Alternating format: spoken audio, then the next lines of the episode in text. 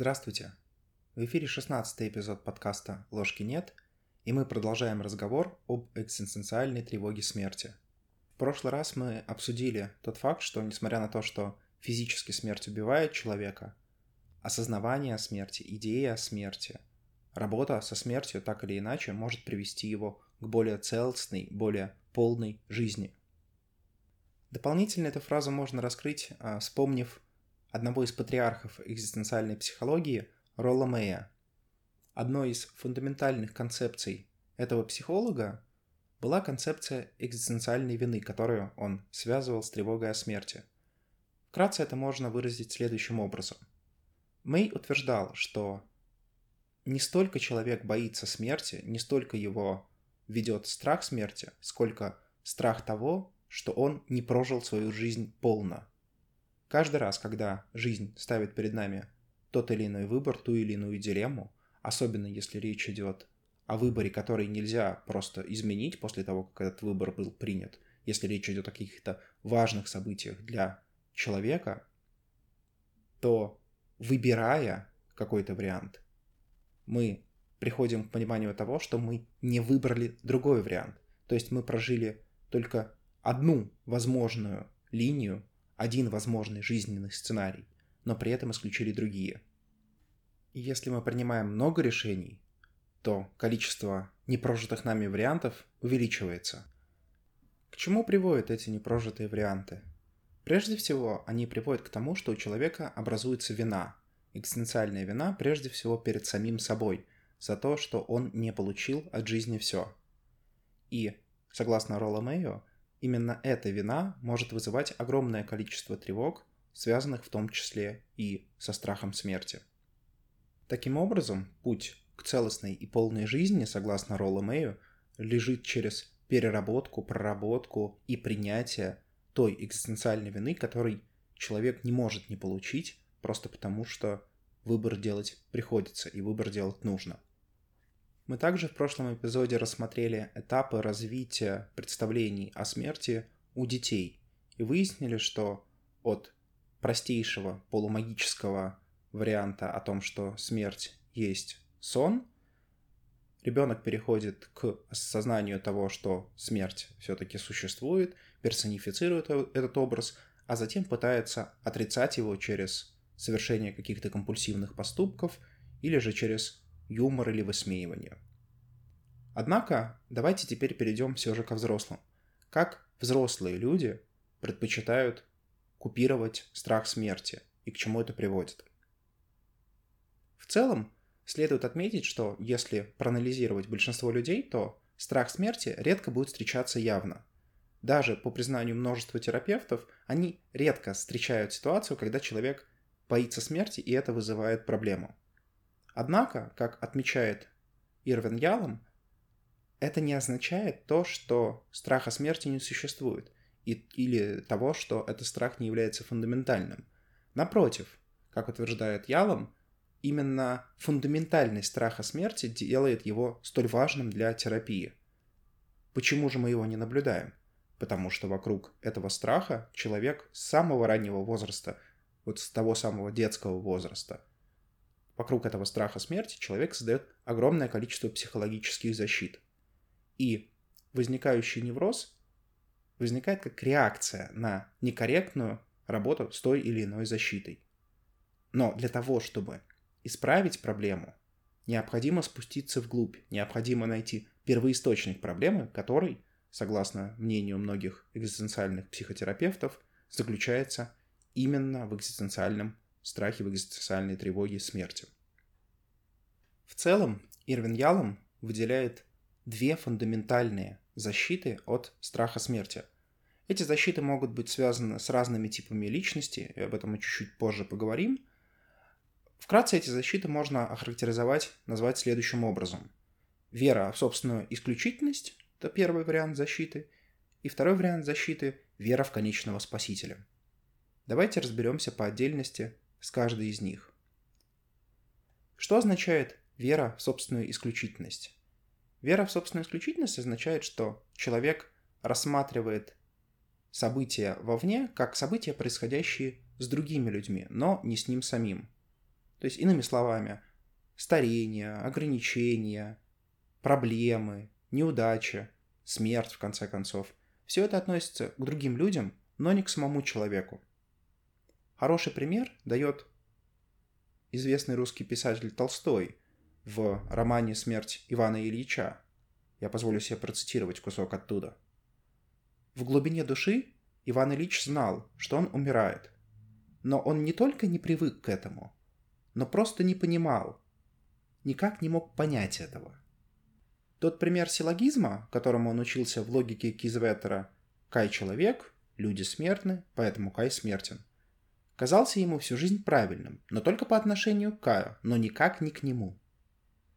То есть здесь мы наблюдаем как раз классическую защиту, веру в свою собственную исключительность, которую несет главный герой и не может применить к себе до тех пор, пока не сталкивается с экзистенциальным событием. В романе Толстого это событие связано, собственно, со смертью самого главного героя. Ирвин Ялом приводит также интересный пример о молодой женщине, которая начала испытывать панические атаки и другие невротические симптомы после того, как развелась со своим мужем. И как ни странно, психолог пришел к мнению о том, что ее проблемы вызваны именно экзистенциальной тревогой смерти. Как он пришел к этому? Анализируя, он узнал, что пациентка в общем и целом всегда вела достаточно позитивную жизнь, и все те цели, которые она оставила перед собой, она добивалась. Поступила в колледж, поступила в университет, э, вышла замуж в уговоренное время, хорошо и успешно работала. То есть все то, что делает человека успешным, было при ней. И поэтому развод оказался прежде всего экзистенциальным событием, которое не вписывалось в ее личный миф, в ее идеологическую канву, в то, как она жила. До этого события она делала все, условно говоря, идеально. И поэтому она была в какой-то мере исключительной. Все то, что происходило с ее знакомыми, родственниками, тот опыт, который она могла бы получить, она его имела, но не воспринимала, потому что этот весь опыт, он же происходит с Каем, а не с ней самой. При этом следует отметить, что пробуждающее событие не обязано быть судьбоносным. Это может быть что-то небольшое, что-то маленькое, но бьющее точно в цель. Еще один пример, который приводится часто в подобных ситуациях, это когда человек находится на приеме у врача, человек уже среднего возраста или даже чуть постарше, и врач в ответ на жалобы пациента о тех или иных симптомах говорит, что, ну да, симптомы проявились как по расписанию.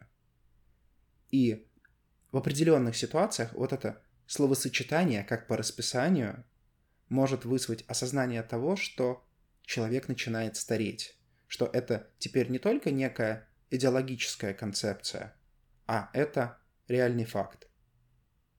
И да, люди, сталкивающиеся с морщинами, с старением кожи, со старением других частей организма, могут, конечно, строить защиты вокруг этого, пытаться омолодить себя, оказаться молодым или молодой, но при этом нельзя не принимать тот факт, что теперь это уже объективная реальность, а не некий будущий опыт или опыт извне, который характерен для другого человека.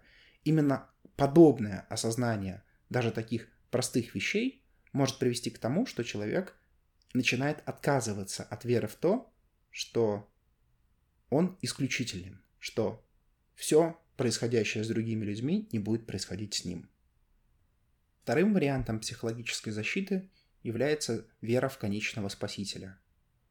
И здесь мы встречаемся с широчайшим спектром возможностей, как эта защита может проявиться – Конечно, прежде всего из названия хочется вспомнить веру в конечного спасителя в религиозном смысле этого слова. Например, христиане, в особенности протестанты, верят, что через Христа они получат необходимое прощение и попадут в рай. То есть Христос выступает как некий символ спасителя. И в целом в религиозном мировоззрении, особенно в наивном религиозном мировоззрении, это достаточно частая история – но при этом совершенно не обязательно это должен быть какой-то мифологический персонаж или даже персонаж из прошлого, это может быть вполне обыкновенный человек. Например, у того же Толстого в романе «Война и мир» мы встречаемся с персонажем Ростовым, который счастлив не от религиозных каких-то воззрений, хотя в какой-то мере их можно назвать тоже религиозными. Он счастлив от того, что находится рядом с государем, рядом с его императором. То есть его конечный спаситель — это не Христос, не Бог, не что-либо иное. Его конечный спаситель в данном случае — это просто государь. И именно этот факт близости дает ему необходимое умиротворение и снижает, соответственно, тревогу, экзистенциальную тревогу смерти. Конечный спаситель не обязан быть персонифицированным существом. Это вполне может быть какая-то идея. Или дело жизни, например, или ценность. Часто мы встречаемся с людьми, которые, казалось бы, кладут жизнь на алтарь той или иной идеи. Особенно если эта идея является идеологией и заканчивается на какой-нибудь изм. Фашизм, нацизм, коммунизм, социализм, феминизм и так далее. Любой изм, когда он становится сильнейшей идеологией и уже сам диктует то, что человек должен делать, а не то, что человек желает делать, приводит к тому, что сама по себе идеология становится конечным спасителем. Человек живет не ради себя, человек не живет, а человек фактически существует ради этой идеи. Идея становится конечным спасителем для этого человека, купируя страх смерти, несомненно, но и создавая огромную экзистенциальную вину, потому что идеология диктует выбор. И человек, выбирая только те варианты, которые соответствуют идеологически правильным, отказывается от всей полноты жизни.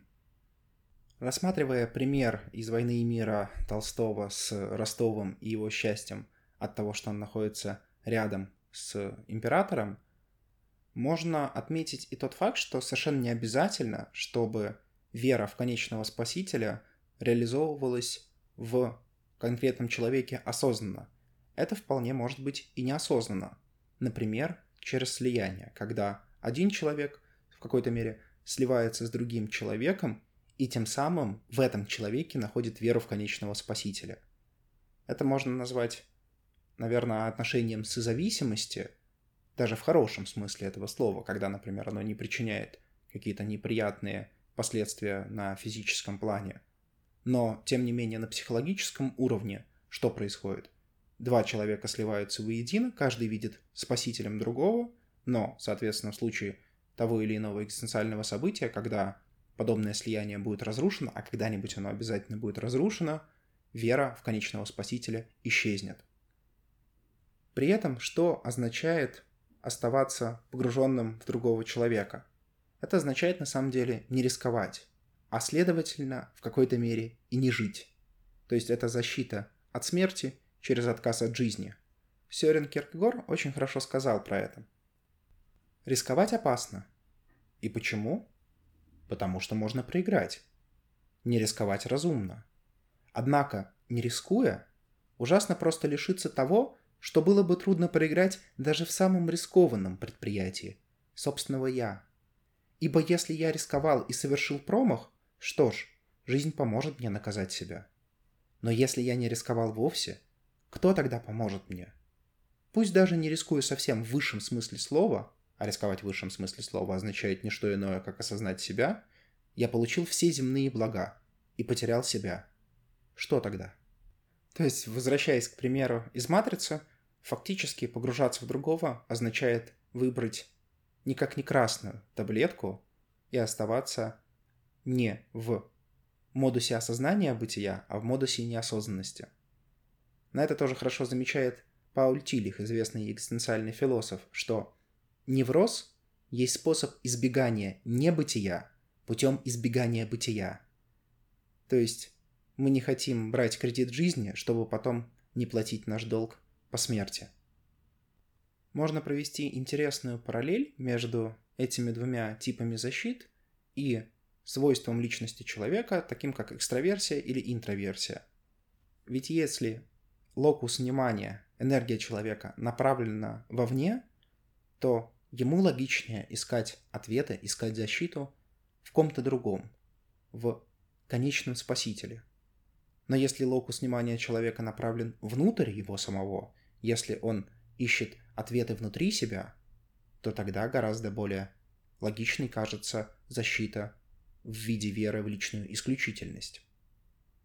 Психолог Отто Ранг отмечает, что обе защиты, вера в исключительность и вера в конечного спасителя, могут использоваться вместе, как полюса, между которыми бросает человека.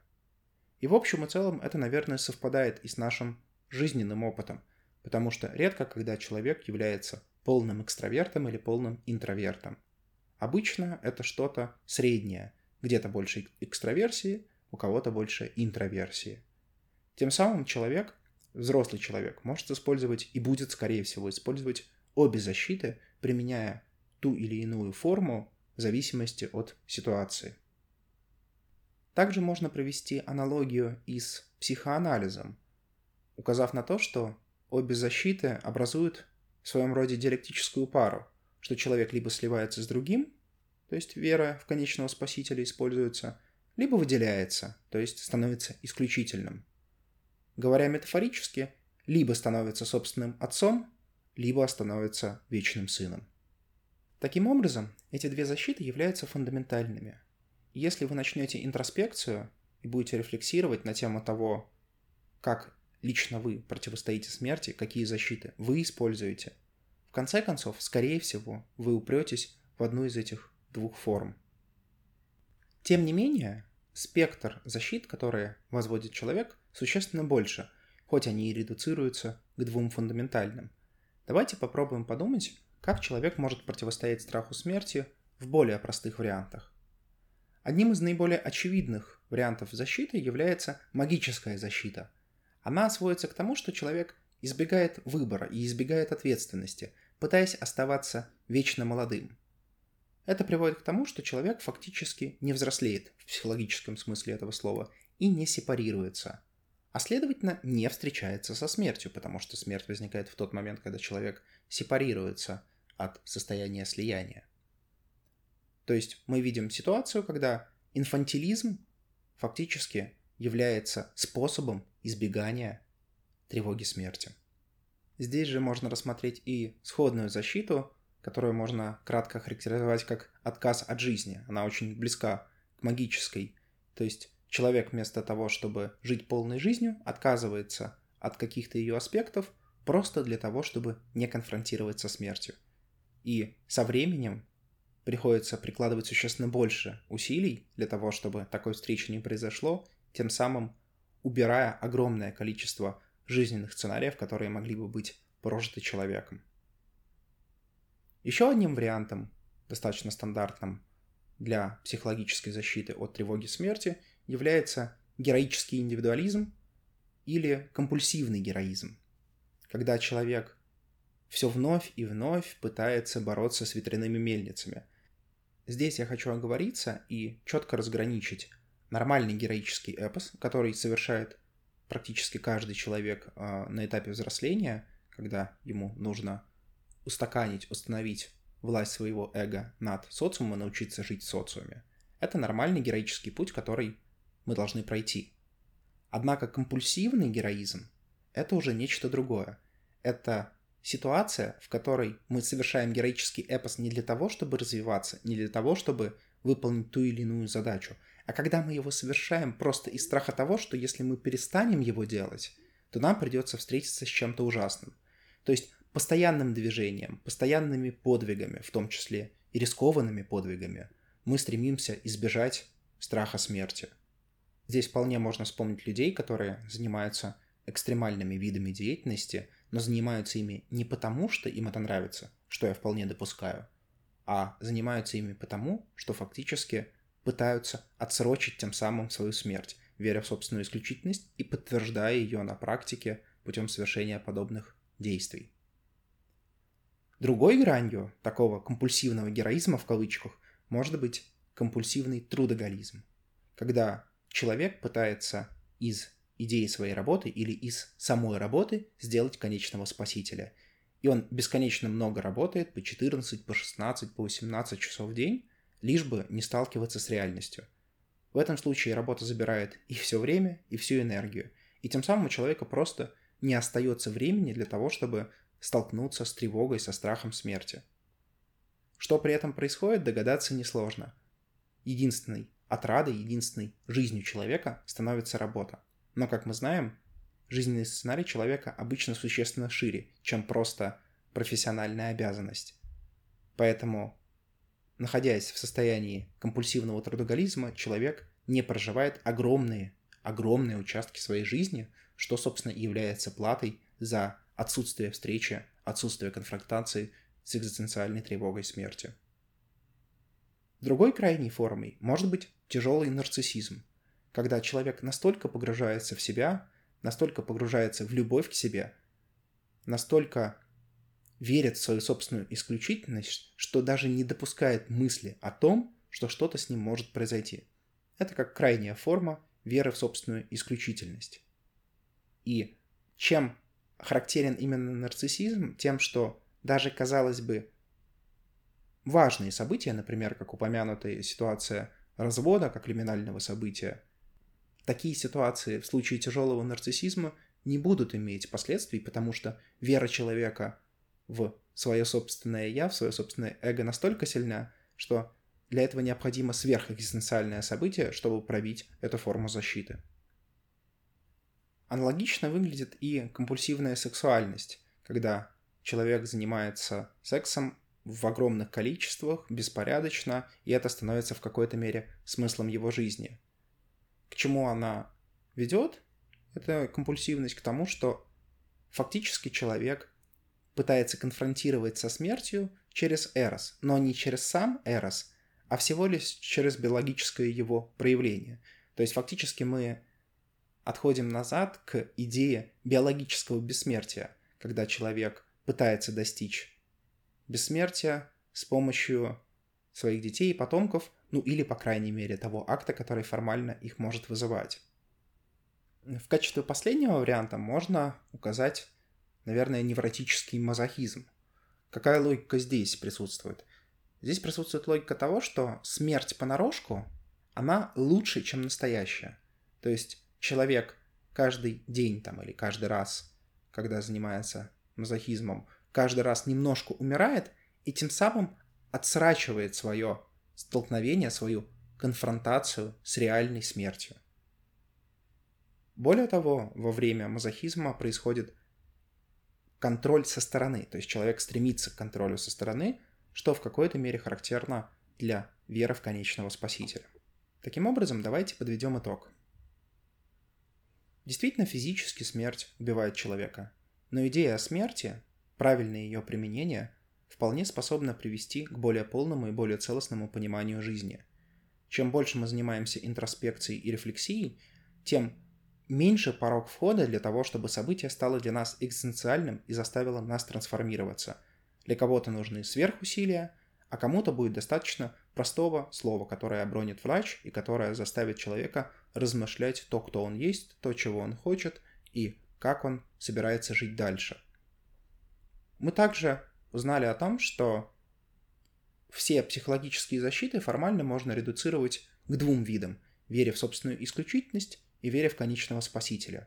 Хотя, конечно, варианты этих защит, их различные грани и вариации существенно шире, такие как магическая защита, отказ от жизни, компульсивный героизм, компульсивный трудоголизм и так далее. Самоанализ наших собственных защит позволяет нам понять, как лично мы справляемся с экзистенциальной тревогой смерти, а также понять, какие искажения или какие ложные утверждения мы принимаем для того, чтобы облегчить свою участь или уменьшить страдания, чтобы не конфронтировать со смертью. И именно это может дать ключ к тому, чтобы провести действительно настоящую конфронтацию и понять, а какие, собственно, жизненные сценарии, какие этапы мы выбросили, лишь бы не встречаться с такой страшной тревогой. И это понимание способно дать нам возможность в будущем принять более грамотные решения, на что, собственно, и направлена вся эта история. С вами был подкаст «Ложки нет». До новых встреч!